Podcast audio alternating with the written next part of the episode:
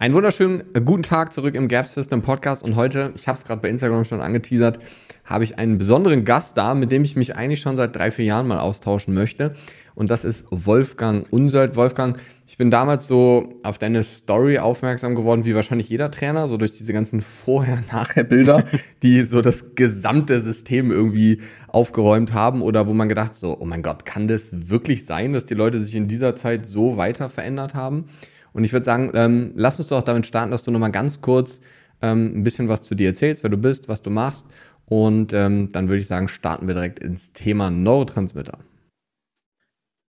Ich kam aus dem Ausdauersport auf Freizeitniveau mit 100 Kilometern Laufen die Woche ins Krafttraining mhm. und habe in der Zeit mein BWL-Studium abgebrochen nach vier Semestern, weil ich bei diesem ganzen BWL-Ding einfach keine Zukunft gesehen habe.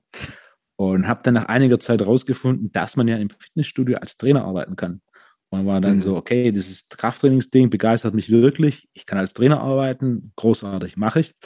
Und kam dann relativ schnell an den Punkt, so, okay, ja, was mache ich hier eigentlich? Tatsächlich einen Mehrwert liefere ich nicht. Das macht nicht nur den Kunden mehr oder weniger unzufrieden, sondern das macht auch definitiv mich sehr unzufrieden. Mhm. Das heißt, mein meine große Frage war und dann auch mein Weg, wie kann ich Tools und Ansätze unter einem großen Dach vereinigen, die es ermöglichen, mhm. Leuten tatsächlich Fortschritte zu erzielen, die dann natürlich dann im, im, im oberen Viertel so aussehen wie das, was ich als Bilder veröffentlicht habe. Wo dann mhm. einfach der Klassiker ist, Muskel runter, äh, Muskel rauf, Fett runter und äh, basierend auf zum einen natürlich Krafttraining, zum anderen Intervalltraining und dann auf der anderen Seite natürlich klassischerweise Ernährung, jedoch mit einem möglichst praxisnahen Ansatz, denn äh, gewisse Ansätze funktionieren, wie klassisches Kalorienzählen und Tracken, ist jedoch dann oft für viele, vor allem die Person, die man als Personal Training Kunden sieht, in ihrem Alltag einfach nicht so umsetzbar. Das heißt, mein, mhm. mein Ansatz war der, ich muss Wege finden, die funktionieren und dann Wege finden, wie kommuniziere ich das so, dass es auch tatsächlich, oder wie strukturiere ich und kommuniziere ich das so, dass es auch tatsächlich für die Leute im Alltag umzusetzen ist, dass ich endlich Ergebnisse habe als Trainer, die mich begeistern und die meine Kunden begeistern. Und so hat sich das Ganze dann entwickelt von klassischen Personal Training Kunden hin bis zu ganz vielen Before- und After-Kunden. Und jetzt aktuell bin ich so in der dritten Generation meiner Kunden, wo also das weggeht von Fettabbau, Muskelaufbau, sondern vor allem hin zu, wie kann ich effizient in meinem Alltag, der sehr voll ist, äh, Ernährung und Training einbauen, sodass ich für mich Fortschritt habe, ohne dass es zum Stress wird. So, das mhm. ist äh, die aktuelle Zielgruppe, die ich sehe. Nichtsdestotrotz, das Before- und After-Thema war die zweite Generation. Das waren so fünf bis sieben Jahre, wo ich das sehr ambitioniert verfolgt habe. Und das ist das Hauptding, was ich gemacht habe. Also im Endeffekt, mhm. über 95 Prozent der Kunden, die zu mir kamen, wollten so ein Bild. Ja, das kann ich mir vorstellen. Die meisten, die das wahrscheinlich gesehen haben damals, äh, kamen dann auch wahrscheinlich gar nicht als Trainer und Coaches irgendwie zu dir, sondern als jemand, der genau so ein Bild dann haben wollte, wie du ja gerade gesagt hast. Wenn du jetzt, ähm, du hast das jetzt gerade so spannenderweise in so Generationen eingeteilt. Ähm, Generation 3 hörte sich jetzt so ein bisschen an, so wie dieser hardcore gestresste Mensch irgendwie, um zu gucken, wie man die ganzen Sachen implementieren kann. Nummer zwei war so, wie du gerade gesagt hast, quasi dieses Before and After. Was war Generation 1? Der klassische Personal Training Kunde. Also das sind die, die okay. du quasi ganz normal im Studio siehst, die wollen irgendwas machen und das war relativ, das war eine kurze Generation, weil ich dann auch ganz schnell für mich gesehen habe, so dieses, ich schreibe dir einen Plan und einem halben Jahr später kommst du wieder. Okay. Das, das, das, das bringt nichts. Oder ne? ich, schreibe dir einen Plan und dann gebe ich dir ein paar Tipps, aber du, du setzt das eh nicht um. Mhm. Ein Großteil, warum du es nicht umsetzt, ist, weil das, was ich dir erkläre, für dich nicht funktioniert. Mhm. So, ja, ja, definitiv. Ist ja so ein bisschen wie, ich, ich versuche das auch mal zu erklären mit, ähm, es geht eigentlich nicht darum, dass du deine Sprache dem Kunden beibringst, sondern eigentlich, dass du die Sprache des Kunden verstehst und dann in seiner Sprache das rüberbringst, was du halt irgendwo demjenigen näher bringen willst. Aber es ist ganz spannend, weil ich glaube, diese Idee mit den Generationen klaue ich dir jetzt einfach, weil theoretisch ist es bei mir eigentlich genau das gleiche gewesen. Ich habe so Generation 1 waren so die Leute, ich, also sechs Jahre, obwohl gar, gar nicht so lange, so zwei Jahre habe ich im Fitnessstudio einfach als Flächentrainer gearbeitet, habe dann irgendwann gemerkt, so, das ist mega frustrierend, weil ich komme halt gar nicht weiter irgendwie. Die Leute erreichen alle nicht ihr Ziel, aber das liegt irgendwie daran, dass ich was falsch mache und die. Und dann habe ich ganz viel Personal Training gemacht, so wie du auch, aber jetzt nicht mit diesem Before- and After-Thema. Und jetzt geht das Ganze so mehr in diese, klar, dann auch als Arzt, in diese Verknüpfungsgeschichte. Ähm, ist eigentlich dieses Generationsthema ist eigentlich eine coole, coole Möglichkeit, das zu erklären. Warum bist du denn von Generation 2 zu Generation 3 jetzt gegangen? Was war da so der, der ausschlaggebende Punkt? Zwei Gründe. Zum einen, je bekannter das Ganze wurde, desto mehr habe ich natürlich auch eine andere Zielgruppe angezogen, mhm. die dann quasi nicht das wollten, aber dachten, wenn er das hinbekommt, kriegt er das auch irgendwo für mich hin, dass ich in meinem Alltag, der ne, äh, voller ist, wo es mhm. mehrere Prioritäten gibt, für mich Training und Ernährung unterbringen kann. Mhm. Und dann ein, ein, zweiter Punkt, der wichtig ist, Progression. Also egal was ich mache, ich bin jetzt niemand, der, ne, wir beide sind ungefähr gleich alt. Der Ansatz in der Schule war früher, lern was Anständiges, dann hast du einen Job für den Rest deines Lebens. Da, habe ich gar kein Interesse dran. Also ich, ich, ich, kann mich für Dinge sehr gut begeistern, aber wenn ein gewisses Thema ausgereizt ist, dann ist die Frage, okay, was ist der nächste Schritt? Wie geht es weiter? Ich habe kein Interesse, irgendwie mit nach einer Ausbildung mit, mit Anfang 20 einen Job zu machen und dann, wenn alles nach Plan läuft, mache ich den Job bis 65. Mhm. Äh, da habe ich kein Interesse, sondern für mich ist die Frage, okay, wie kann ich mich weiterentwickeln? Wie kann, wie kann ich das, was ich mache, weiterentwickeln? Und wie kann ich da natürlich in jedem Dienstleistungsjob Mehrwert für eine Zielgruppe bringen, die Mehrwert benötigt? Und da ist mhm. natürlich so dieses Thema, ich will eigentlich Sport machen, ich will mich besser ernähren, aber in meinem Alltag sind so viele Baustellen, dass jetzt mhm. einfach, dass ich sechs Tage die Woche Sport mache, läuft nicht und ich kann auch jetzt nicht sechs, sechsmal oder viermal die Woche eine Stunde Sport machen und danach den Akku komplett geleert haben, denn mhm. ich brauche den Akku auch noch für den Rest meines Tages. Und mit Vorkochen oder ähnlichem, das läuft bei mir auch nicht, denn ich habe Geschäftsessen, ja. ich habe, ne? Und, und das war dann für mich so, okay, das ist eine hochinteressante Zielgruppe, die, die jemand oder die, die Tools benötigt und das, was ich mache, lässt sich sehr gut auf die übertragen. Mhm. Ähm, und, und so hat sich das entwickelt. Das war natürlich, das ist so ein Generationswechsel ist ja kein harter Cut, sondern sehr viel Grau. Ja. Es wird weniger Before und After. Ähm, und es, wird, es geht mehr und mehr in diese Richtung. Okay, cool. Was würdest du, du hast jetzt gerade Thema Tools angesprochen. Ähm, haben sich, du hast jetzt gesagt, die Tools sind eigentlich sehr ähnlich geblieben. Ähm, was sind das für Tools? Also was sind so die Hauptdinge? Am Ende vom Tag haben wir, zwei Tools. Zum einen meine Buchhaltungstools. Das in mhm. irgendeiner Form muss ich Buchhaltung machen, um zu schauen, was bewegt sich. Im Krafttraining ist das klassischerweise äh, mhm. Trainingspläne aufschreiben. Da sehe ich, mhm. wie viel Gewicht, wie viel Wiederholung machst du oder wie viele Sätze machst du insgesamt und so weiter. Und da brauchen wir eine gewisse Progression. Also mhm. einfaches Beispiel, du kannst heute 60 Kilo Bank drücken für 10 Wiederholungen. Äh, wenn du in zwei Jahren 100 Kilo Bank für 10 Wiederholungen machst, dann hast du da faktisch eine Progression. Ähm, das ist das Offensichtlichste. Das Zweite, was ich mache, ich verwende Hautfaltenmessung. Hautfaltenmessung, ich messe Hautfalten an 13 Stellen auf 0,1 Millimeter genau. Das heißt, ich messe, wie dick die Hautfalte ist. Ähm, Körperfett wird unter anderem unter der Haut gespeichert. Je dicker die Hautfalte, desto mehr Körperfett an der Stelle. Das heißt, je größer die Summe, wenn wir es ganz einfach machen, je größer die Summe aller 13 Hautfalten, desto mehr Körperfett hast du. Mhm. Wenn ich mhm. das jetzt einmal im Monat messe und wir einfach die Summe war vor sechs Monaten bei 100 Millimetern. Äh, die Summe ist heute bei 70 Millimetern. Korrelation, du hast Fortschritt gemacht. Mhm. Und natürlich auch Körperfettverteilung spielt eine Rolle.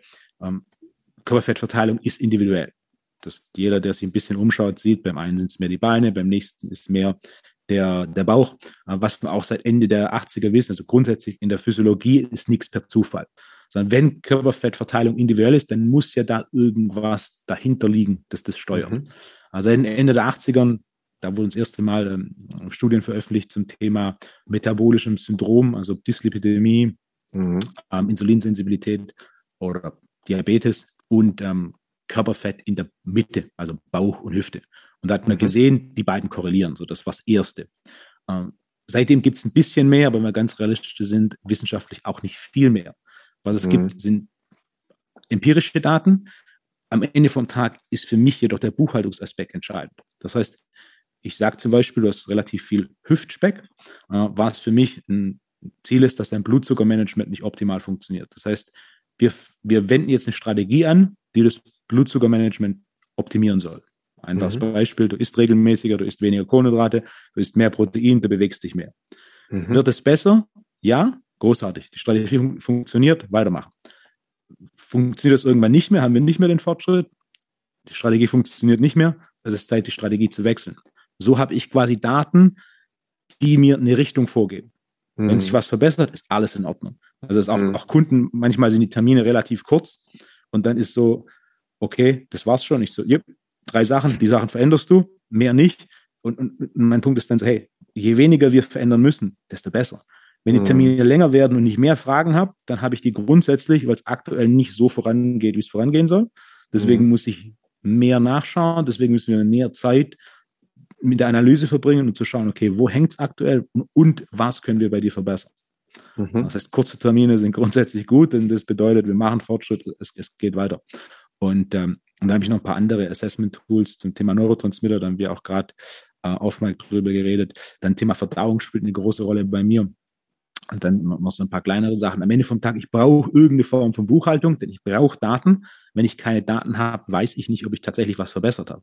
Das mhm. ist, das ist, ne, wenn ich sage, okay, ich will Körperfett verlieren, aber wenn ich kein Körperfett messe, dann kann ich sagen, ja, ich habe Körperfett verloren, hast du. Vielleicht. Vielleicht aber auch nicht. ja, also, vielleicht, genau. Ja, ja, es ist so, ich, ich brauche Daten, das heißt, tooltechnisch ist, ist für mich der eine große, große Baustelle. Wir brauchen Daten und nicht so viel Daten wie möglich, sondern wir brauchen Daten, die für uns relevant sind, die wir einfach messen können, die wir regelmäßig messen können, um dann zu schauen, ähm, wie funktioniert das, was wir tatsächlich machen. Mhm. Und dann Punkt Nummer zwei ist im Endeffekt Systeme, die wir bei umsetzen. Bei dir mhm. in Training und Ernährung sowie Lifestyle. Also mhm. Training ist im Endeffekt zwei große Baustellen. Wir haben Krafttraining und wir haben Intervalltraining. Beim Krafttraining können wir das unterteilen zwischen Home Gym und regulärem Gym. Der Unterschied mhm. ist heutzutage kleiner als je zuvor, aber er ist immer noch da. Mhm. Und Intervalltraining haben wir natürlich verschiedenste Optionen. Meine beiden Favorites sind Airbike und Sprints. Ich hasse das Airbike, ja. äh, äh, ja. Und, und genauso in der Ernährung. Okay, welchen, welchen Ernährungsansatz verfolgen wir mit dir für welches Ziel? Ja. Mhm. Ja. Ich wurde vor, vor ein paar Monaten gefragt, was eine Frage ist, die, die sehr gut ist, weil es eine Frage ist, die ich mir selber noch nie so gestellt habe und die mir auch bis zu dem Zeitpunkt niemand gestellt hat. Es war am Ende von, von Ernährungsseminar und die, die Frage war die, wenn ich ein einziges Buch zum Thema Ernährung empfehlen könnte, welches wäre das? Mhm. Und ich muss echt nachdenken und die Antwort war kein Buch, sondern ich kann kein eines Buch empfehlen, weil grundsätzlich jedes Ernährungsbuch befasst sich mit einem Konzept, was ja auch gut so ist. Aber ich kann nicht, you know, Carnivore-Diät ist, was das in den letzten Jahren sehr populär wurde. Mhm. Und das hat mit Sicherheit auch seine Vorteile, wie wir sehen, gerade beim Thema Autoimmunerkrankung gibt es da unglaubliche Erfolgsgeschichten. Aber die Carnivore-Diät ist einfach nicht für die absolute Mehrheit der Bevölkerung aus verschiedensten Gründen. Hast du schon mal probiert? Hm, tatsächlich nicht, aber ich kenne die Daten auch dazu. Also von daher gerade auch so, ich meine ja Keto und so ist ja auch so ein Hardcore-Thema zum Beispiel. Ich glaube auch, und es ist, ich muss sagen, das ist eine, eine Frage tatsächlich mit diesem Ernährungsbuch, die ich super oft kriege tatsächlich auch. Und ich tue mir mega schwer damit, überhaupt Bücher in dem Bereich zu empfehlen, weil das ist so, grundlegend klar sind Bücher natürlich ein super Thema. Ich schreibe gerade auch eins, was Anfang nächsten Jahres rauskommt. Aber das ist so, die meisten Bücher sind halt super veraltet. Das heißt, diese ganzen neuen Daten sind ganz oft nicht drin. Das eine, das Buch ist halt ein ganz neues, logischerweise. Aber es ist immer so, als, als würde man so ein Buch für Gesundheit. So, das ist so, ja, das sind keine Ahnung, wie viele Tausende von Erkrankungen und Baustellen. Das ist so super, super schwierig, finde ich. Und vor allem, weil das halt super zielorientiert ist. Ne? Also ein Buch, was jetzt irgendwie alle ähm, alle Ziele in Anführungsstrichen behandeln würde, würde halt auch keins wieder richtig behandeln. So von daher ist das so, ich glaube, wobei bei Training ist jetzt nicht so viel anders, aber ich glaube, bei Ernährung ist schon, tue ich mir tatsächlich auch deutlich schwieriger als in anderen Themen. Dein, dein Buch, das du schreibst, zu welchem Thema ist es? Äh, Blutwerte tatsächlich. Das ist ja so das, das Thema, mit dem ich mich eigentlich am meisten beschäftige. Okay, ähm, Thema Blutwerte und wie das Ganze letzten Endes auch mit Gesundheit zusammenhängt, aber halt mit modernen. Ich habe jetzt gestern zum Beispiel wieder ein Beispiel gehabt von einer Mitarbeiterin von uns, ähm, die beim Hausarzt war, wo es hieß, alles ist super. Dann war sie gestern bei mir und ähm, wir haben nochmal Blutwerte nachgecheckt, Eisenwert und sowas extrem niedrig. Also nicht Eisen, sondern Ferritin in dem Fall. Ähm, ich glaube, dass, also in dem Buch geht es sehr viel darum, wie man Gesundheit messbar machen kann und nicht Krankheit. Weil das ist ja das, was die meisten Ärzte halt machen, Krankheit messbar zu machen. Und ich bin der Meinung, dass nur weil man keine Krankheit findet, heißt das aber noch lange nicht, dass man halt auch wirklich gesund und leistungsfähig ist. So, und darum geht's letzten Endes in Summe. Das ist ja auch so ein bisschen wie das, was du eigentlich mit den Leuten machst. Die meisten, die jetzt zu dir kommen, sind jetzt nicht krank, auch wenn das ja jetzt vielleicht keine Blutwerte sind, die ihr macht. Ähm, aber gerade wenn man sich so Tools wie Hautfaltenmessung und solche Sachen anschaut, du hast ja gerade eben so ein bisschen dieses Neurotransmitter-Ding mal so in den Raum geworfen.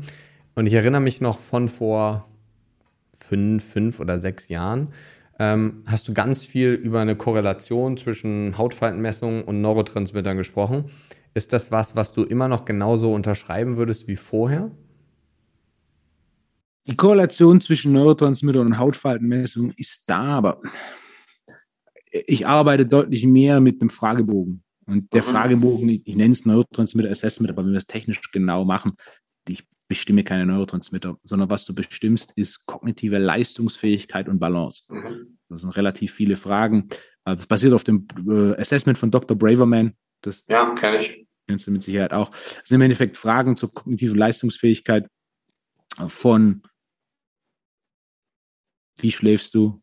Kannst du dich einfach konzentrieren? Bist du schnell gereizt und so weiter? Relativ simple mhm. Fragen, die aber in der Summe einen sehr guten Überblick geben über wie ist deine aktuelle kognitive Leistungsfähigkeit, was natürlich ganz klar von Neurotransmittern bestimmt ist, mhm. was mir dann im Umkehrschluss auch an ähm, Feedback gibt, wie sieht aktuell deine Neurochemie aus und natürlich dann auch wieder als Buchhaltungstool, wir verändern Dinge und schauen, wie sich das verbessert. Das heißt, für mhm. mich ist jetzt nicht mal so wichtig, ich muss es nicht messen, Dopamin hat diesen Wert und Serotonin mhm. hat diesen, sondern ich kann messen, wie ist grundsätzlich deine geistige Leistungsfähigkeit. Dann wende ich eine Strategie an und dann schaue ich, wird die besser oder nicht.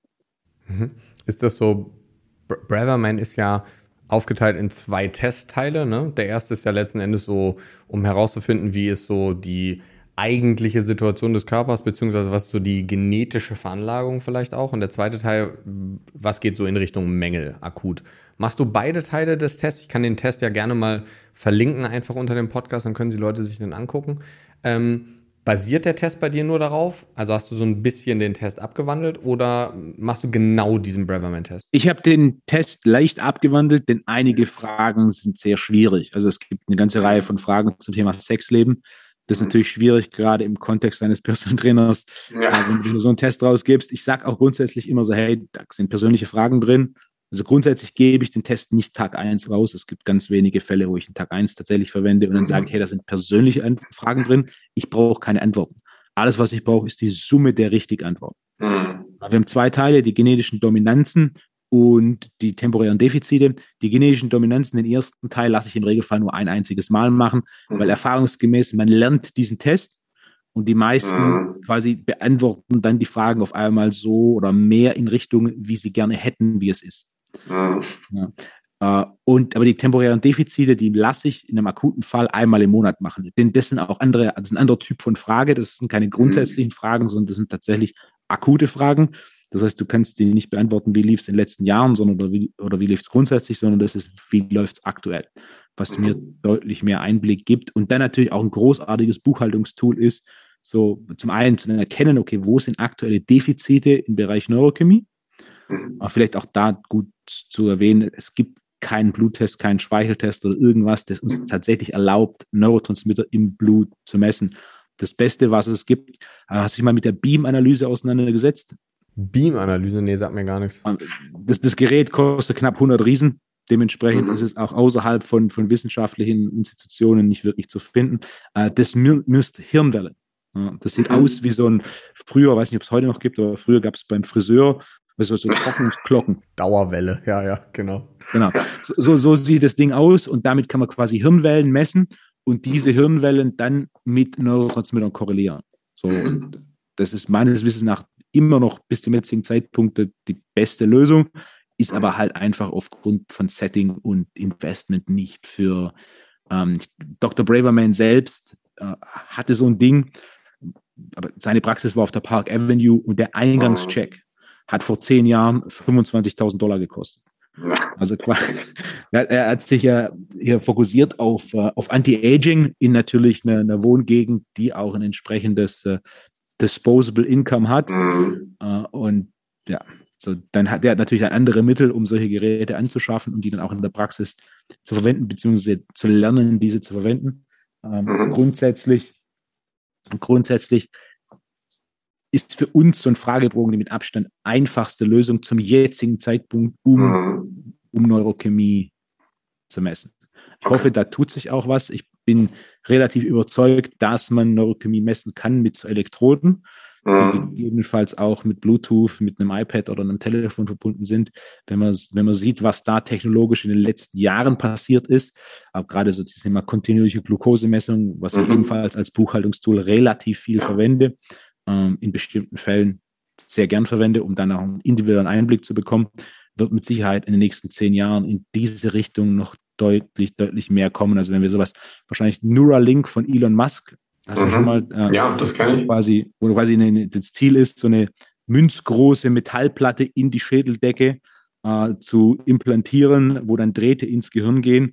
Äh, das aber in erster Linie bei Personen, die da irgendwelche schweren Schäden haben und dementsprechend mhm. neurologisch sehr stark eingeschränkt sind. Ähm, ein Schritt zurück wäre einfach so ein logischer eine Art von Kleber, den du auf den Kopf machst von mir aus an, an, vier Stellen, wo du dann äh, Hirnströme bzw. Wellen messen kannst und so einen Einblick in Neurochemie bekommst und das dann auch noch in deinem Alltag etwas ähm, feiner justieren zu können. Für mich ist aber im Endeffekt der Fragenbogen die mit Abstand effektivste mhm. Lösung. Wenn da ein Thema ist, dann lasse ich den machen. Dann gucke ich vor allem nach den Defiziten und dann ist mein Ziel, eine Strategie zu wählen, die die Defizite nach und nach ähm, verbessert, bis sie nicht mehr existent sind. Nicht existentes Defizit ist eine Zahl unter fünf. Über 5 mhm. ist ein Defizit, über 15 ist ein sehr hohes Defizit. Ich mhm. sehe regelmäßig Defizite über 20 in der Praxis. Über 20? Okay. Regel, regelmäßig kommt es vor, das ist kein gutes Zeichen. Das ist, dann kann man einfach sagen, sind Menschen, die neurochemisch aktuell nicht besonders leistungsfähig bzw. in Balance sind. Mhm. Dann verfolge ich da im Endeffekt Strategien, die beim Thema Neurotrans Neurochemie vor allem äh, auf Supplementen basiert sind, mhm. um so Neurochemie und damit geistige Leistungsfähigkeit und die, auch die geistige Balance, die natürlich eine große Rolle spielt, zu verbessern. Wir können ja theoretisch mal ein praktisches Beispiel durchgehen, weil ich habe nämlich einen Neurotransmitter-Test von Braverman hier von mir selber. Ähm, und das Ganze ist schon vor vier Jahren gemacht. Also natürlich sind die Mängel, die jetzt da gemessen worden sind, nicht mehr die gleichen, wie sie heutzutage sind. Aber ich habe das letzte Mal Eintragung am 11. Dezember 2017 gemacht. Ähm, für alle, die den Test nicht kennen, Dopamin, Acetylcholin, GABA und Serotonin sind ja so diese vier Neurotransmitter. Ähm, wenn man so meine genetische Dominanz sich anschaut, ich habe einen 35er Wert im Acetylcholin, also eine Acetylcholin-Dominanz. Ähm, als zweiter Wert habe ich einen 29er Wert im Serotonin-Level und danach ziemlich ausgeglichen mit 27 Dopamin und GABA. Das ist jetzt so Test 1. Und ähm, Testbereich 2 Zehner Mangelwert bei GABA, hatte ich damals zumindest. Ähm, Serotonin ebenfalls 6, Dopamin und Acetylcholin 4. Wie würdest du mit sowas jetzt umgehen? Ja. Serotonin interessiert mich in dem Fall nicht, denn grundsätzlich Neurochemie ist ähnlich wie der Hormonaushalt, es ist ein in sich verbundenes System. Das heißt, wenn ich das größte Thema angehe, werden grundsätzlich auch alle anderen besser. Das ist auch, was du in der Praxis siehst. Also du musst nicht, du hast vier Defizite in Theorie.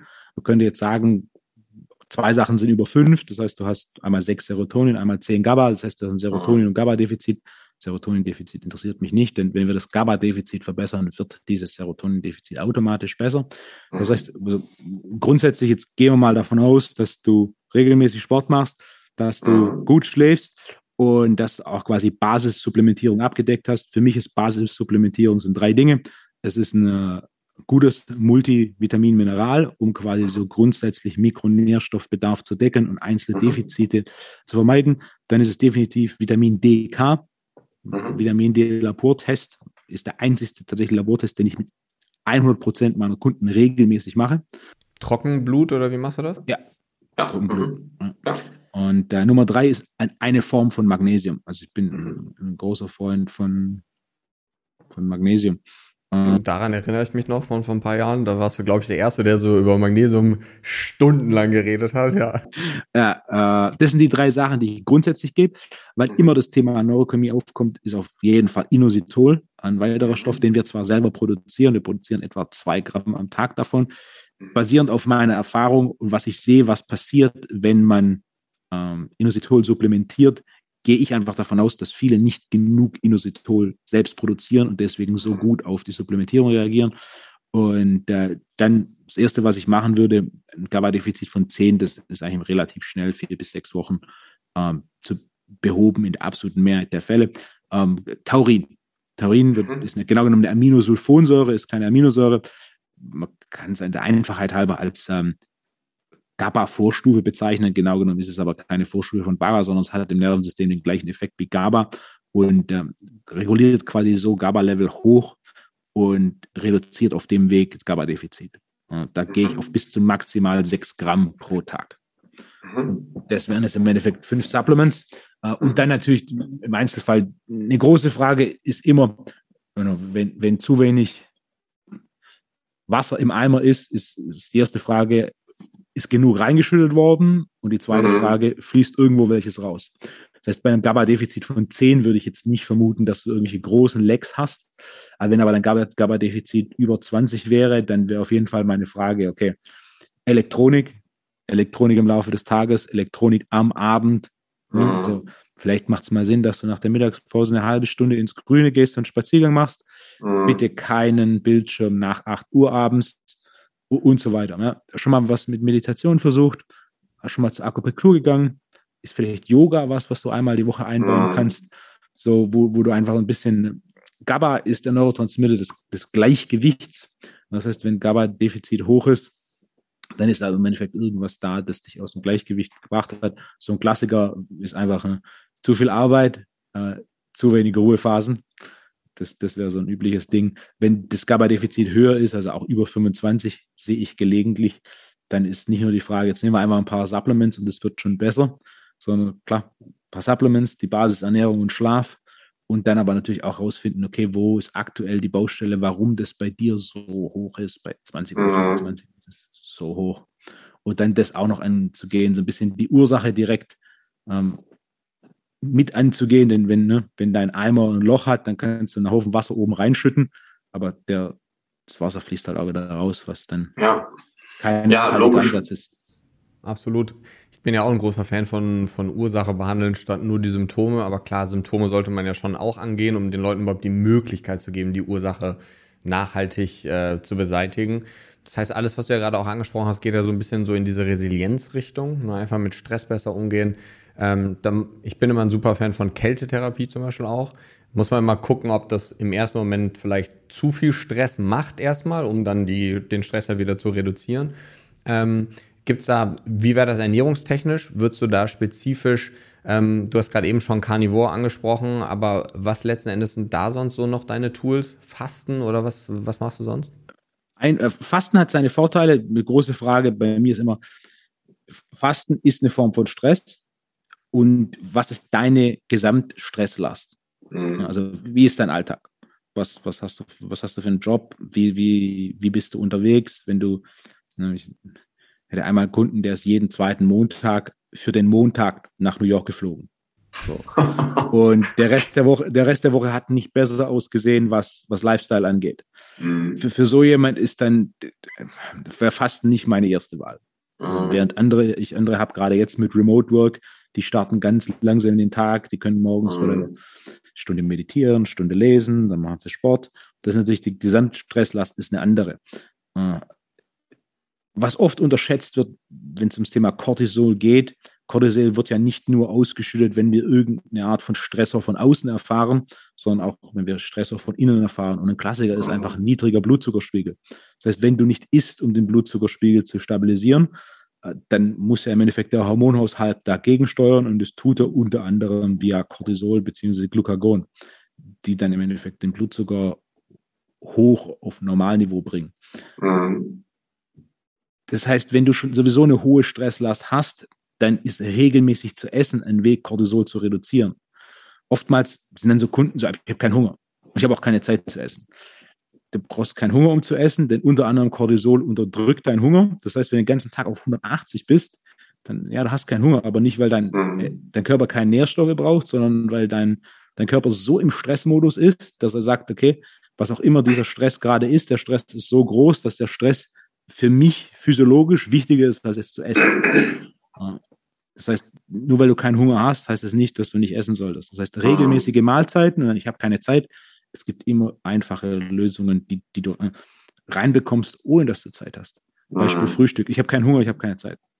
Handvoll Sonnenblumenkerne, Handvoll Kürbiskerne, Handvoll Walnüsse oder ähnliches. Hm, okay, ja, das geht. Da brauchst du keinen Hunger für, da brauchst du keine Zeit für. Oder auch beim Mittagessen, je nachdem, wie dein Setup ist, vielleicht hast du eine, eine Sekretärin oder Assistentin, dann geht die in die Kantine und holt dir irgendwie Bockgemüse mhm. mit Garnelen oder Hühnchen oder holt dir einen Salat mit. Wenn es dann da steht, dann isst du es. Mhm. Und dann merkst du auch, oh, es tut mir jetzt schon gut. Als wenn du jetzt, nee, ich habe keine Zeit, um die Kantine zu gehen oder ne? so. Mhm. Lösungen zu finden, die für die Person individuell funktionieren, ist da ist ein großer Faktor, um regelmäßig Nährstoffe zuzuführen, um so den Blutzuckerspiegel konstant zu halten. Mhm. Und, ne, der, der, Klassiker ist das, was für die meisten am besten funktioniert: Frühstück, Mittagessen, Abendessen und ein Snack am, ähm, in der Mitte des Morgens und ein Snack in der Mitte des Nachmittags. Äh, kann individuell abweichen, deswegen gibt es ja dann auch zum Glück den Coach, der da dann individuell auf den, einzelnen, den eigenen Alltag anpassen kann. Weil regelmäßig zu essen ist einer der unterschätzten Faktoren, äh, um den Blutzucker konstant zu halten. Blutzucker mhm. konstant zu halten heißt regelmäßig Protein essen. Für manche heißt es, keine Kohlenhydrate zu essen. Für manche heißt es, regelmäßig Kohlenhydrate zu essen. Mhm. Bist du da so ein ähm, Fan von kontinuierlicher Glukosemessung? Das hast du gerade eben schon angesprochen, dass du das häufiger verwendest. Verwende ich häufiger. Mir geht es da, es geht mir um mehrere Punkte. Zum einen geht es mir um, um, so Outlier. Wir kennen alle die glykämische Last und den glykämischen Index. Das ist aber nichts anderes als eine Statistik. Mhm. Und es gibt, es gibt Abweichungen. Ne?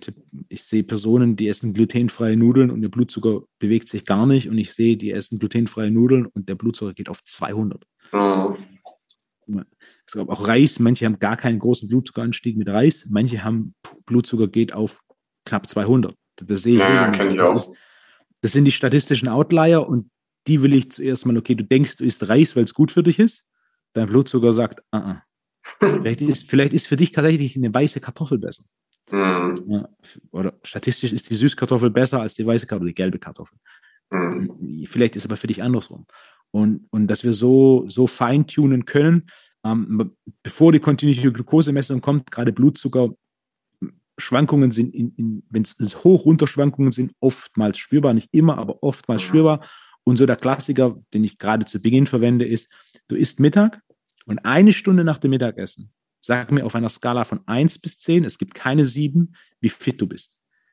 Mhm. Also 10 wäre topfit, ich kann Bäume ausreißen, 1 ist, ich muss jetzt schlafen. Wenn es eine 8 oder höher ist, war das Mittagessen gut für dich. Und wenn das Mittagessen irgendwie eine Wokpfanne mit Reis war und du eine Stunde später voll Energie hast, großartig. Mhm. Wenn du irgendwelchen Reis isst mittags und eine Stunde später das Energielevel eine 6 oder weniger ist, dann war das nicht ein ideales Mittagessen für dich. Ich muss dich mal ganz kurz unterbrechen, weil ich finde das gerade super spannend, weil ich mache auch ganz viel mit kontinuierlicher Glukosemessung und diese Spikes sind, finde ich, immer das Problem. Also wenn der Blutzucker rasant ansteigt, das was du jetzt ja gerade auch gesagt hast, und ich sehe das auch, dass das total unterschiedlich ist. Also manche Menschen reagieren auf eine Banane mit einem Spike und manche gar nicht. So. Und was ich ein super, super spannendes Thema finde, ist, dass das natürlich irgendwo auch Menschen sein müssen, die, ich sage jetzt mal, offen dafür sind. Das ist ja wieder eine spezifische Zielgruppe. Und das, was du jetzt gerade geschrieben hast mit so mit dieser Skala, das müssen ja theoretisch, das habe ich nämlich früher ganz oft gemacht, die Leute so eine Energiekurve malen lassen, die ja so ein bisschen dann auch mit Cortisol und Co. korreliert. Aber vom Prinzip her müssen das ja dann auch Menschen sein, die das überhaupt einordnen können. So, da, und das ist, glaube ich, was, was teilweise super schwierig ist, dass Menschen ihren eigenen Körper gar nicht so richtig, ist es jetzt gut oder ist es nicht gut, habe ich jetzt viel Energie oder nicht? Weil die meisten denken ja auch so, das ist halt normal mit 40 Rückenschmerzen zu haben. So, ja, das denken ja die meisten so. Nur weil das der Durchschnitt der Menschen vielleicht hat, ist das ja noch lange nicht normal. Wie siehst du das? Ist das was, wo du sagen würdest, die Antworten von den Leuten sind immer aussagekräftig? Du hast schon gesagt, eine 7 gibt es nicht. Aber ähm, wie siehst du das? Bei jedem subjektiven Test hast du das Problem, dass die eigene Skala äh, hier einen großen Einfluss hat. Also mhm. es ist ja 20 Grad draußen. Ist es warm oder ist es kalt? Naja, klar. So, okay. Äh, es gibt eine Richtung vor. Wenn du sagst, du hast keine Energie, dann hast du definitiv keine Energie. Wenn du sagst, du hast Energie, dann hast du Energie, aber vielleicht hast du bei weitem noch nicht so viel Energie, wie möglich wäre. Aber wir sind schon mal, mhm. die Richtung passt schon mal. Ne? Äh, der subjektive Tests, der, der, Vorteil ist, sie sind grundsätzlich einfacher. Der. Nachteil ist, es sind subjektiv. Während ein objektiver Test, wie jetzt zum Beispiel eine kontinuierliche Glukosemessung, äh, die ist wesentlich objektiver, die misst deinen Blutzucker, egal was du über deinen Blutzucker denkst, so plus minus zumindest. Und äh, da ist natürlich die, ist ein invasiver Test, du musst den Sensor holen, du musst den Sensor ablesen und so weiter. Der Aufwand, der damit verbunden ist, ist natürlich deutlich größer. Ich verwende tatsächlich gerne eine Kombination aus beidem. Den subjektiven Test der Effizienz wegen und die objektiven Tests, das ist ein rationalerer Ansatz. Mhm. Ja, die Kombi aus beidem ist wahrscheinlich das, was einen langfristig ans Ziel bringt. Ne? Das sehe ich nämlich auch so. Was würdest du sagen, gerade wenn man jetzt so, wir hatten Hautfaltenmessungen, quasi Korrelation irgendwo mit Neurotransmittern, Braverman, Fragebögen, aber auch irgendwie so diese Glukosemessung. Wie stehst denn du zum Thema HIV-Tracking, beziehungsweise Tracking generell für Klienten, für Stressresilienz und all solche Sachen? Ist das was, was du machst mit deinen Kunden oder eher nicht? Daten sind nur so viel wert, wie du tatsächlich mit ihnen machst. Ich mhm. habe vor gut zehn Jahren in so einem Projekt mitgearbeitet für McLaren Formel 1 und meine mhm. Aufgabe war da, äh, das Thema HRV näher zu betrachten. Und ich bin damals sehr tief in das Thema rein und war unglaublich fasziniert davon. Das größte Problem, das es damals gab, ist, es gab im Endeffekt noch kein Tool, mit dem wir kontinuierlich HRV im Alltag messen können. Mhm. Und damals war mein Ding so, okay, wenn es das geben würde, dann ist es ein ausgezeichnetes Tool um deine, deine Leistungsverteilung oder deine, deine Belastungsverteilung in einem Alltag noch besser steuern zu können. Okay, soll ich jetzt eine Pause machen, ja oder nein? Der eine Mensch sagt grundsätzlich Pause, sofort Pause machen und der andere Mensch sagt grundsätzlich Pause, nee, wir arbeiten weiter. Wenn ich aber jetzt sowas wie HRV habe, was, was objektiv ist, dann kann ich auch dem sagen, der jetzt grundsätzlich sagt, ich arbeite, ich brauche keine Pause. Nee, nee, ist besser für dich jetzt eine Pause zu machen. Oder ich kann sagen, heute trainierst du, heute trainierst du nicht. Oder ich kann natürlich auch herausfinden, was hat für dich den positivsten Effekt auf dein HRV. Für den einen ist es Meditation, für den anderen ist es in die Sauna zu gehen, für den nächsten ist es whatever, Rotlichttherapie ja. oder was auch immer. Ähm, mittlerweile gibt es diese Möglichkeiten, HRV kontinuierlich zu messen. Ich tue es nicht. Uh, und das nicht, weil ich es nicht gut finde, sondern ich habe schon so viele Sachen, die ich messe. Und, und, und wenn wir anfangen, zu viel zu messen, dann kommt ganz schnell dieses, okay, wir haben jetzt auf einmal acht Baustellen. Mhm. Okay, in welcher Baustelle schrauben wir jetzt? Das heißt, für mich sind einfach so viele andere Daten, die ich verwende, um Kunden voranzubringen, da ich das Risiko viel zu groß sehe, wenn ich da jetzt noch zusätzlich Dinge mit aufnehme. Also zum Beispiel Aura Ring, ich empfehle ihn nie aktiv.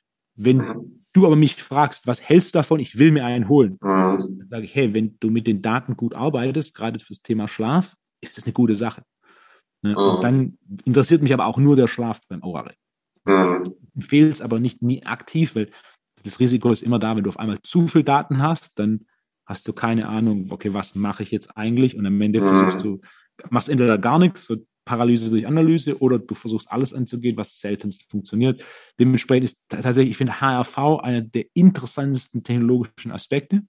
Äh, ich warte mhm. darauf, dass es noch einfacher wird. Also ja. was, was großartig wäre, wenn du quasi eine, eine Pulsuhr hast oder, oder, oder, so eine App, die dann kontinuierlich dein HRV misst und dann dir quasi so Push-Nachrichten mäßig.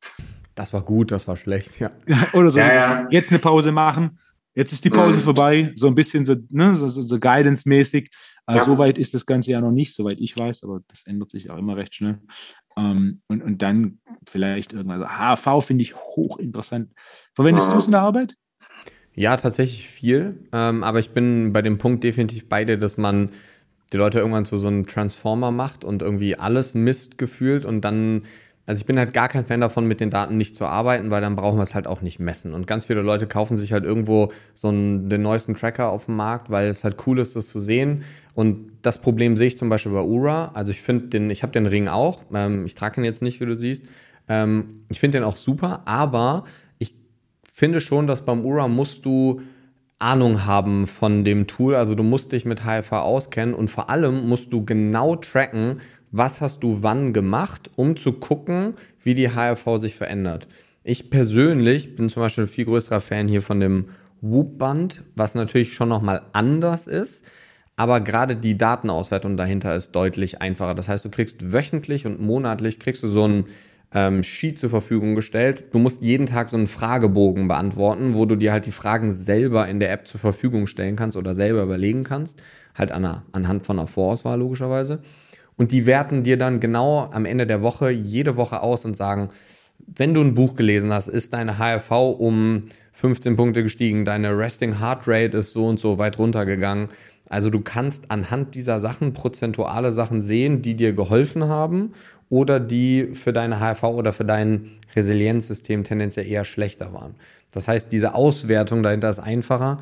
Aber trotzdem, wenn du natürlich mit acht anderen Tools schon arbeitest, wird es natürlich irgendwann sehr viel, muss man sagen. Was für ein Tool verwendest du, um HRV zu messen?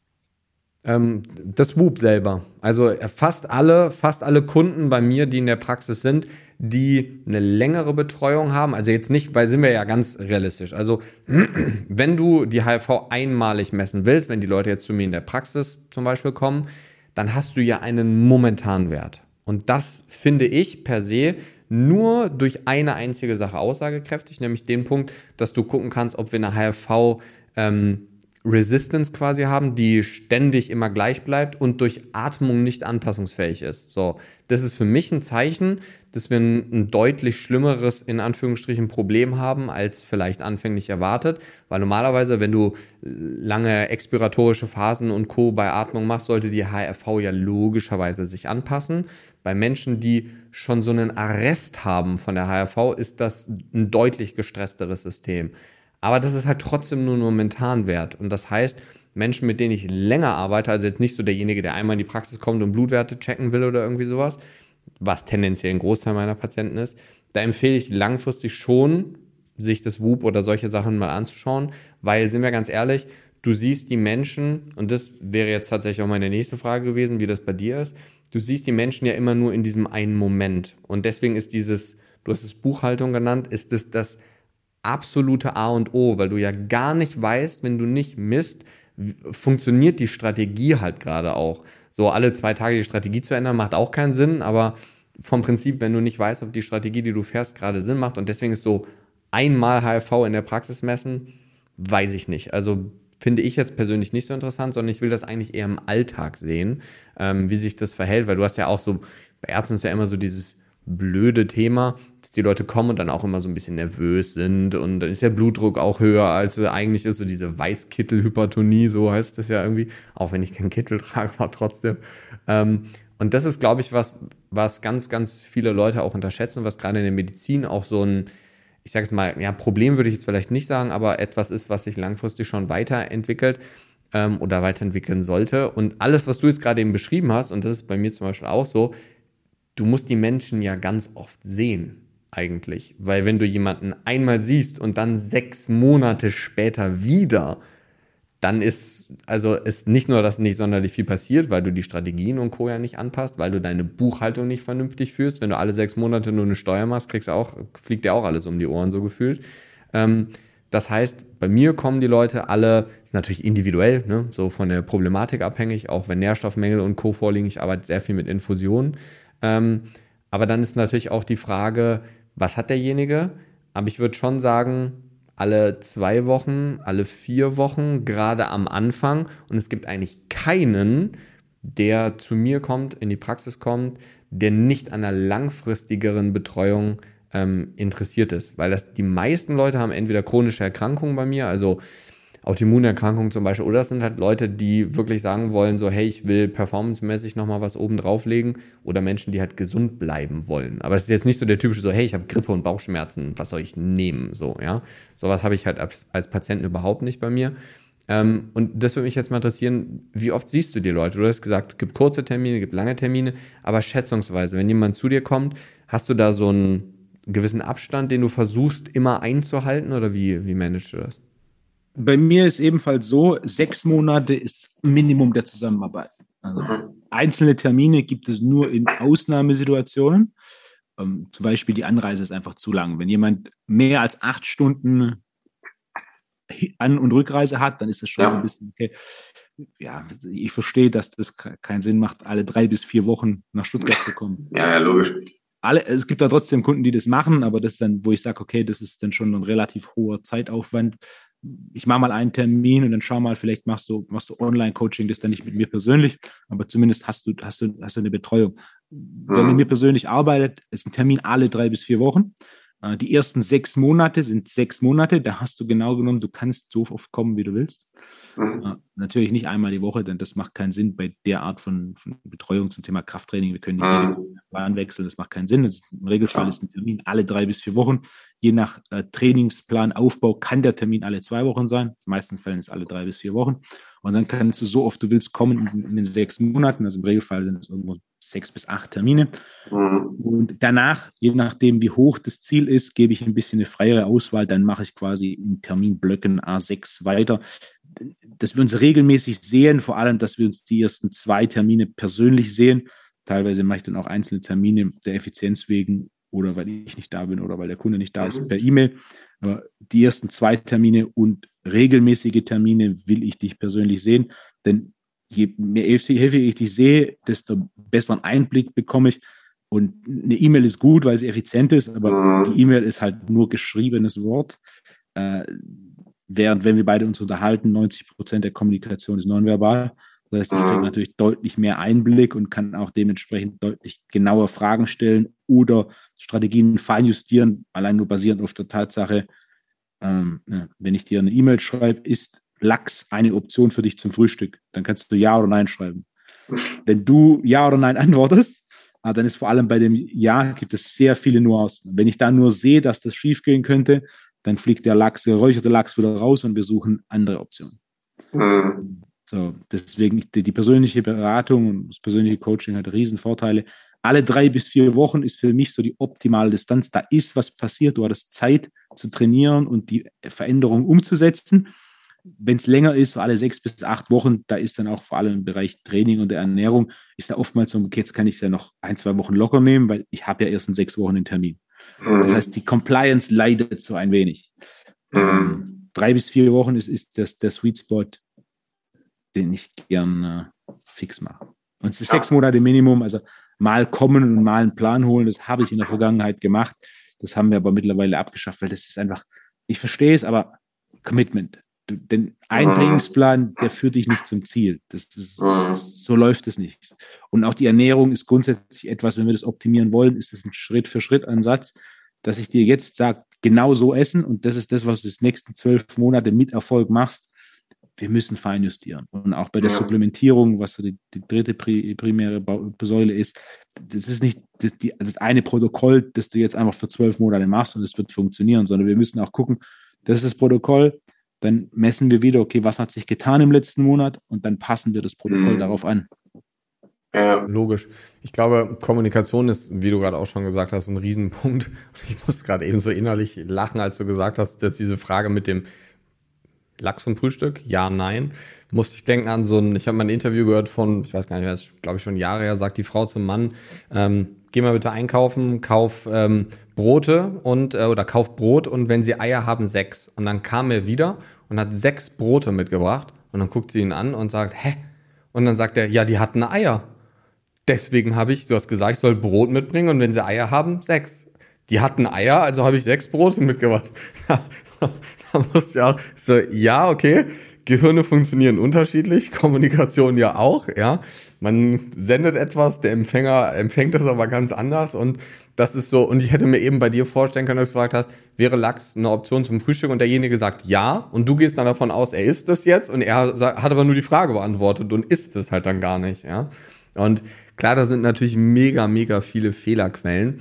Und gerade wenn man jetzt so ein bisschen nochmal an den Anfang zurückgeht, du hast dich jetzt gerade so ich würde sagen, wahrscheinlich bist du schon so einer der bekanntesten Personal Trainer in dem Bereich in Deutschland. Vor allem hast du, warst du so mit einer der ersten, die Dinge anders gemacht haben und auch, ich sag jetzt mal so, mit als Wegweiser die Personal Training Ära, nenne ich sie jetzt einfach mal, so ein bisschen in eine etwas wirklich professionellere Richtung gebracht haben. Vor allem, weil du auch sagst, und das sage ich zum Beispiel auch, also ihr braucht nicht zu mir zu kommen für einen Trainingsplan oder eine, eine Behandlung. Das macht halt keinen Sinn. So kann ich nicht das erreichen und ihr erreicht sowieso nicht das, was ihr wollt. Aber wie war das für dich ganz am Anfang? Weil du hast gesagt, auch Flächentrainer und Co. Wie hast du dann so diese, diese Brücke geschlagen zu diesem super professionellen mit ganz vielen Tools und Co. arbeiten, wo man auch sagt, ich lehne Leute ab, wenn die nur einen Trainingsplan haben wollen, weil die meisten Coaches sind ja so, nee, aber ich nehme die 300 Euro für den Trainingsplan, nehme ich gerne mit. Und ich sage dann auch mal so, hey Leute, es macht gar keinen Sinn, weil es macht dich mega, es frustriert dich total langfristig. Und was war da so der Punkt, oder wie hast du da diese Brücke geschlagen? So, weil es gab ja noch nicht so viele Vorreiter, wo du jetzt hättest sagen können, ich mache das genau wie der Wolfgang. So, der hat das gut gemacht, ich mache das einfach genauso. Das gab es ja noch gar nicht so richtig, oder? Ja, ja. Das, ja. Da, damals war die Personal, also ich 2007 als Trainer angefangen. Damals gab es Personal Training technisch noch, ja. Wüste. Für mich war von Anfang an klar, dass ich Begeisterung in dem Job habe, brauche ich Fortschritt. Und dass ich Fortschritt habe, muss ich in irgendeiner Weise Fortschritt messbar machen. Und das Erste, was ich tatsächlich verwendet habe, war die Hautfaltenmessung. Denn das hat für mich sehr viel Sinn gemacht. Es ist einfach in der Praxis anzuwenden. Ich brauche kein hochkompliziertes Gerät. Äh, es ist mobil, gerade wenn ich unterwegs bin. Ich, mit Leistungssportlern, teilweise kommen sie her, teilweise gehe ich hin, früher häufiger als heute. Aber ich brauche eine gewisse Mobilität des Tools. Und dann brauche ich auch noch klare Daten, die möglichst genau sind. Wenn ich auf Millimeter genau messe oder auf Komma Millimeter genau messe, ist es gut, sodass ich tatsächlich Progression objektiv messen kann und dann für mich auch deutlich genauer sehen, okay, funktioniert das, was ich gerade mache? Ja, weitermachen? Nein, wir müssen die Strategie feinjustieren. Und es war Pragmatismus. Ich bin, bin ein großer Freund von Pragmatismus. Funktioniert, weitermachen, funktioniert nicht, nicht weitermachen. Ähm, natürlich war es am Anfang auch so. Ich habe Kunden angenommen, wo du dann relativ schnell, auch wenn du mit Leuten arbeitest, du hast relativ schnell dann ein Gefühl dafür, okay, bist du mit denen auf einer Wellenlänge oder nicht? Wird das eine erfolgreiche Zusammenarbeit oder nicht? Es gibt Kunden, da weißt du direkt, die kommen einfach nur, weil sie gute Absichten haben, aber die haben kein Interesse, was zu ändern. Und dann hast du welche, die wollen tatsächlich, die wollen. Äh, und die werden auch was ändern. Und am Anfang war ich verhandlungsbereiter. Ich will keine Supplements nehmen. Okay, machen wir ohne Supplements, nur Ernährung und Training. Dann mhm. hast du aber am Ende vom Tag hast du nicht den Fortschritt, den du hättest mit. Oder zum Glück war es was, wo ich mich nicht eingelassen habe, doch zum Glück nicht mal mit einer Ausnahme, aber das kam auch regelmäßig. Also jetzt, wir trainieren jetzt zum zweiten Mal in Folge den gleichen Trainingsplan. Aber ich würde gerne jedes Mal was anderes trainieren, weil das Gleiche zu trainieren macht ja, das ist, sehr langweilig. Sag ich, nee, nee, aber das Ziel von Training ist ja, einen Stressor zu setzen und dann einen ähnlichen Stressor wiederzusetzen, um sich an den anzupassen. Das heißt, mhm. konstant wechseln. Und habe ich auch tatsächlich einen Kunden verloren. So, nee, das ist ja für sie langweilig. Sie wollen nicht sechsmal den gleichen Plan machen. Okay, verstehe ich, aber dann bin ich nicht der richtige Trainer. Denn klar können wir das machen. Ich habe irgendwann keinen Bock mehr, weil es mich langweilt, dass du keinen Fortschritt machst. Und das ist natürlich zum gewissen Maß dann auch abhängig von welchen Anspruch oder welche Definition hast du an, welche Definition von Ziele hast du in deiner Arbeit? Für mich war das von Anfang an klar, ich will Progression. Okay, was muss ich machen, dass die Leute umsetzen, was ich ihnen sage? Und was muss ich ihnen sagen, dass auch tatsächlich mit dem, was sie umsetzen, Fortschritt haben? Und so war das relativ, relativ früh, ja, ein paar Sachen oder dann machst du mal dann drei Termine. Am Anfang machst du so ein bisschen, du, du kommst den Leuten entgegen, auch nach dem Motto so, ähm, halt, hat, hat einen Umsatz gemacht, so, ich muss ja irgendwie mhm. Rechnung bezahlen. Das war aber, das war ganz schnell vorbei gewesen bei mir. Da habe ich schon relativ früh gesagt, okay, so läuft es oder es läuft nicht so. Und wie hast du das mit diesem, mit dem ganzen Einstudieren oder Erlernen der Tools gemacht? Weil, also ganz viele Trainer heutzutage sind ja so, ja, ich habe eine B-Lizenz gemacht, so ein Wochenendseminar und jetzt kann ich das alles. So, am Anfang ist die Lernkurve ja auch so mega steil und man denkt ja wirklich am Anfang auch, man kann was nach einem Wochenendseminar oder so. Und ganz oft ist es ja dann so, und das kann ich zum Beispiel jetzt bestätigen, nach, ich weiß nicht, ich glaube, ich habe so während des Medizinstudiums irgendwie so 20, 30.000 Euro in Ausbildung gesteckt irgendwie. Ähm, und grundsätzlich hatte ich auch das Gefühl damals immer so, wow, ich kann das alles mega gut. Und jetzt weiß ich irgendwie, dass ich irgendwie, habe ich so das Gefühl, ich weiß irgendwie gar nichts, ganz oft so. Also ich glaube, am Anfang Lernkurve super steil. man überschätzt sich komplett maßlos am Anfang und irgendwann, wenn man dann so ein bisschen mehr versteht, wie der Körper wirklich funktioniert und wie komplex das eigentlich alles ist, merkt man so, boah, vor acht Jahren, da, da, da hatte ich wirklich gar keinen Plan. So, ähm, wie bist du da hingekommen, so einen Plan zu haben wie jetzt? Was für mich ganz wichtig war und ganz wichtig ist, ist Track Record. So, mhm. was, hat, was hast du vorzuweisen? Ich erinnere mich, ich habe die Ernährungsberater A-Lizenz gemacht. Mhm. Und das war, ich war Anfang 20, das heißt Sturm- und Drangphase. Und sobald die Autorität gewackelt hat, ist die Autorität gefallen. Und äh, wenn ich in irgendeiner Weise irgendwas korrigieren konnte, was gesagt wurde, habe ich definitiv meine Hand gehoben und es korrigiert. Und dieser Ernährungsberater, äh, Ernährungsberater A-Lizenz gemacht und sagen wir so, er hatte keine Chance. Genau. Der Referent hat, sein Track Record war, dass er bei RTL 2 bei seinem Diätduell so eine Gruppe gecoacht hat und die gewonnen hat. Er kam zur ersten Mittagspause und hat einen Milchkaffee und ein süßes Stückchen. Mhm. Das war so in der Zeit, weil da gab es bei mir, dann hatte ich einen Reiskocher zu Hause, der jeden Tag lief. Es gab Hühnchen, es gab Thunfisch und ab und an mal Brokkoli, weil man muss ja auch Gemüse essen. und, und, dann hat er halt, ja, das waren so Dinge, ach, ja, es war für mich relativ schnell klar, du hast das nichts vorzuweisen, du versuchst mir irgendwas zu erklären, du liegst regelmäßig falsch mit dem, was du sagst. Mhm. Ich lerne hier nichts. Ne? Und dann war deswegen war auch für mich der, der, der Weg international relativ früh da, weil ich in Deutschland geschaut habe und damals gab es einfach nichts. Das ja, mhm. ganz schnell, am Anfang machst du, ich mache hier Personal Trainer Lizenz und so weiter. Dann machst du die B-Lizenz und dann realisierst du, du hast einfach nichts gelernt. Punkt. Du hast ja. nichts gelernt. Wenn du vorher ein paar Bücher gelesen hast zum Thema Anatomie, Physiologie und Training, weißt du mehr, als du bei so einer B-Lizenz lernst. Mhm. Es, ist einfach so. Du nickst, es ist so. Ja, du hast absolut. einen Zettel, du hast einen Zettel, gut, das beweist zumindest, also da weiß nicht, wie das heute ist, aber früher, da gab es mehrere, die bei der B-Lizenz durchgefallen sind. Das war zumindest mal schon so ein K.O.-Kriterium, dass vielleicht dieses Feld für dich nicht der richtige Berufswunsch ist. Mhm. Such dir was anderes. Uh, und es ist nicht wertend, sondern es ist einfach, wenn es einem einen Tag nicht liegt, wenn, wenn du bei so einer B-Lizenz schon deine Probleme hast, die zu bestehen, dann ist einfach nicht das richtige Feld für dich. Ähm, und dann war für mich so, okay, was gibt es international? Wo sind Leute, wo ich was lerne, wie ich Muskel aufbaue und äh, Körperfett abbaue? Und da ist natürlich auch gerade damals war immer noch, also meine vom Tag heute immer noch so, du hast natürlich dieses große Bodybuilding-Thema, das ist aber extrem verwässert durch die Verwendung von Vitamin B12 Plus von denen mhm. irgendwas zu lernen, das muss man immer ganz vorsichtig ja, betrachten, denn unter den Umständen, wie Bodybuilder trainieren, die machen einen Haufen Blödsinn und es funktioniert mhm. trotzdem.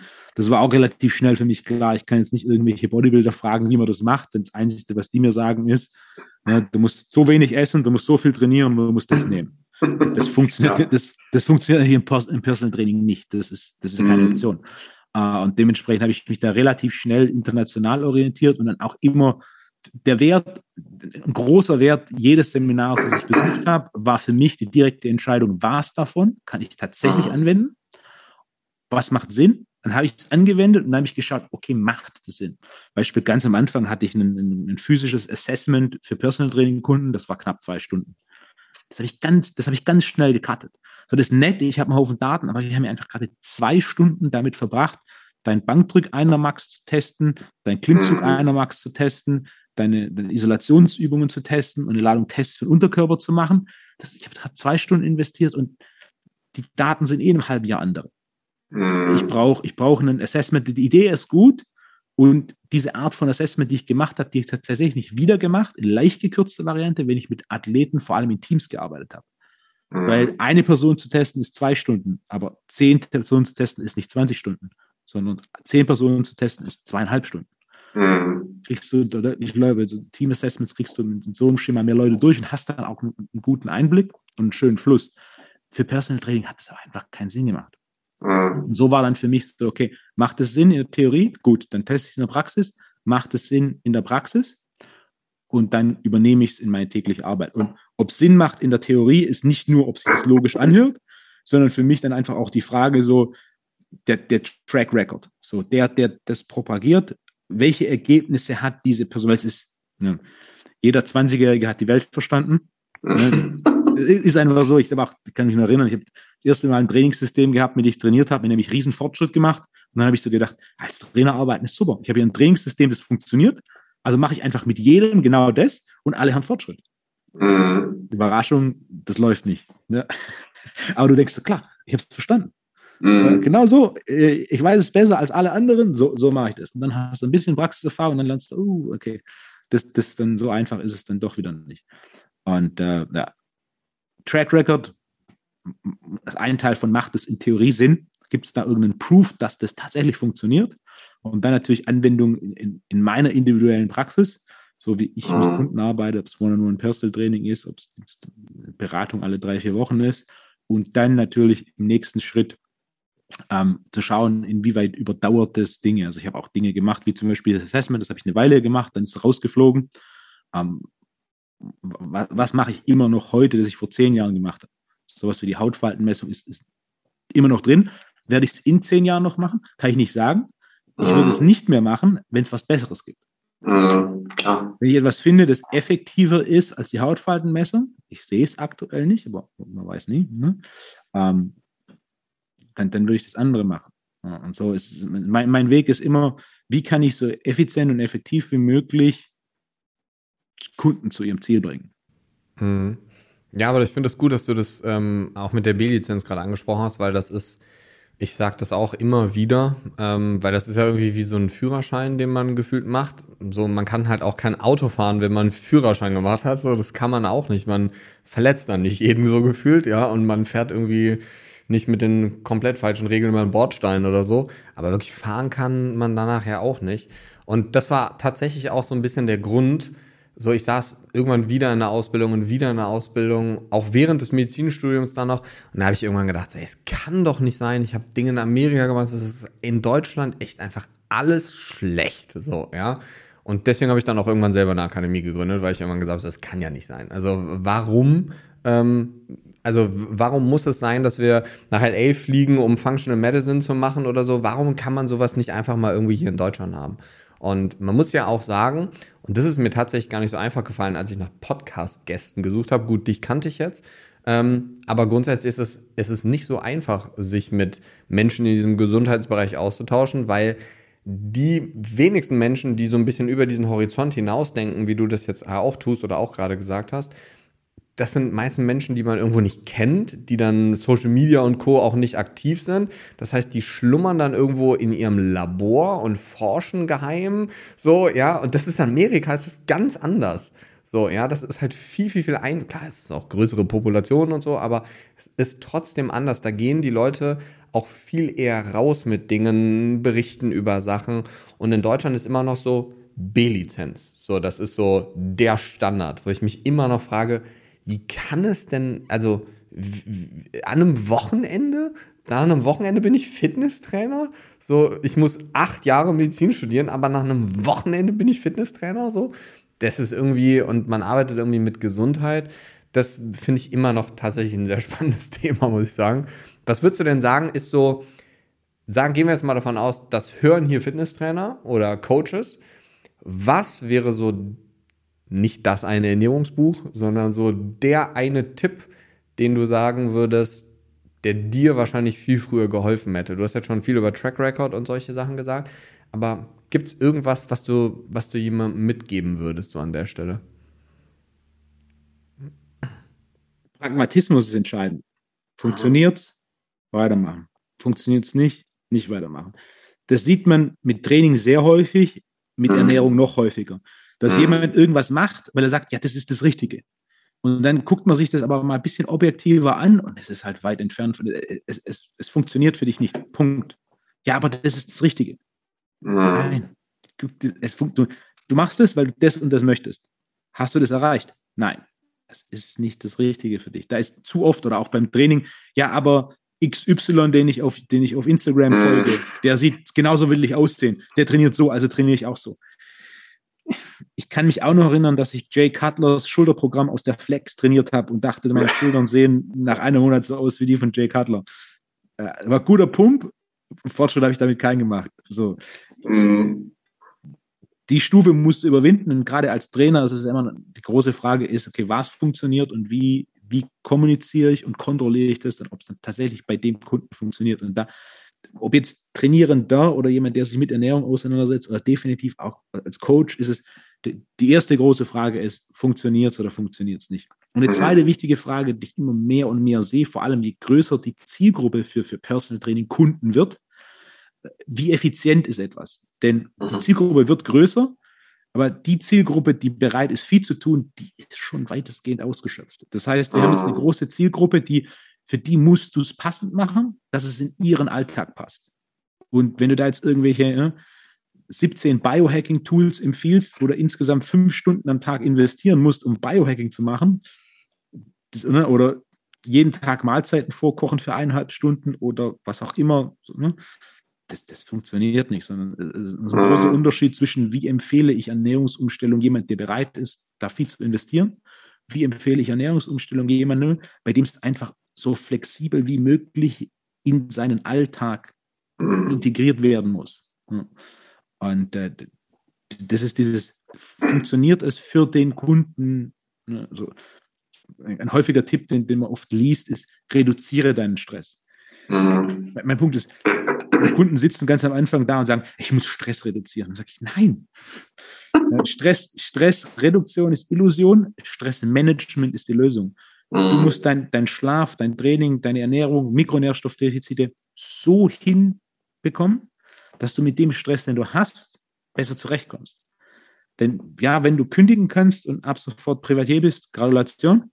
Ähm, für die absolute Mehrheit haben sie aber immer noch ihren Job, sie haben immer noch mhm. ihre Familie, sie haben immer noch ihre anderen Interessen, die sie in ihrer Freizeit verfolgen.